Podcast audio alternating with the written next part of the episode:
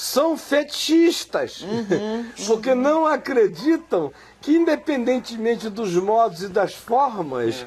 quem de fato é soberano é o Espírito e a palavra. A gente tem que ter é a sensatez dos grupos, dos momentos momento, e das horas e das circunstâncias, é mas não determinar aquilo, né? quando um modo se transforma num dogma, o modus operandi se, se, transforma em algo que passa a fazer parte do conteúdo do Evangelho, que foi o que a igreja fez, o que o cristianismo fez. O que, que o cristianismo fez? Se não dogmatizar os modus operandi.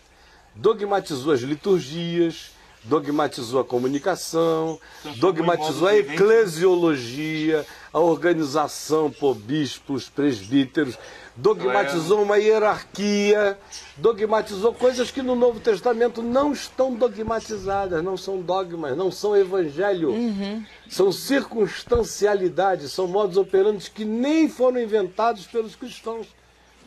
Presbítero é uma categoria grega de, de gestão de cidade, e... bispo, tudo isso. O púlpito foi inventado na sinagoga no exílio babilônio. Uhum.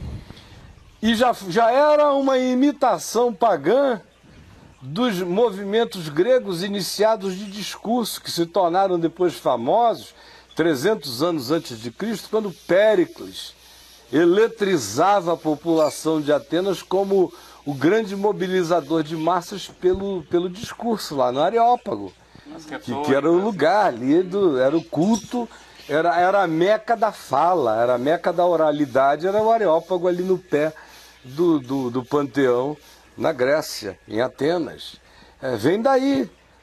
Os romanos incorporaram esse preceito. Os prelados cristãos falavam em público de um púlpito. As gestões das cidades greco-romanas aconteciam sempre quando o, a autoridade convocava a eclésia, a eclesia, o ajuntamento. Era uma convocação, um édito. Chamem a cidade, convoquem a eclesia. Assembleia. É a assembleia. Então é isso aí, ó. Os gregos convocavam a igreja, usando essa terminologia, há séculos antes de Cristo.